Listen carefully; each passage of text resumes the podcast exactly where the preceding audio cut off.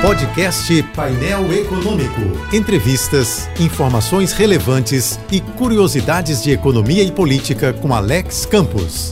Os resultados do primeiro turno do Rio de Janeiro já eram previstos pelas pesquisas. Pesquisas que, como eu sempre digo, já fazem parte das nossas rotinas e boas práticas democráticas. Mas os números do primeiro turno no Rio vão e falam além das pesquisas. O que os números dizem é que Eduardo Paes vai para o segundo turno com um favoritismo confortável em relação a Marcelo Crivella. Daí que, em geral, num segundo turno de qualquer eleição, os desafios de quem fica em segundo lugar são sempre bem maiores. Um deles é atrair os votos que não recebeu no primeiro turno. Outro é tentar reativar os votos nulos, brancos ou abstenções e reverter esses votos inválidos em votos válidos a favor.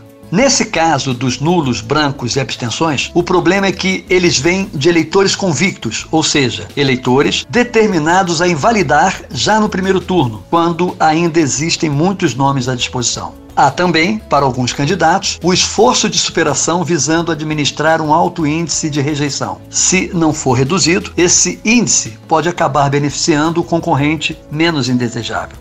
Enfim, realmente, o segundo turno representa uma nova disputa. Mas é uma nova disputa que não zera as circunstâncias herdadas do primeiro turno. Nem de facilidades, nem de dificuldades, nem para o bem, nem para o mal. Resumindo, o segundo turno é uma nova chance para todos, principalmente para o segundo colocado. Siga-me no Twitter, arroba. Eu sou Alex Campos.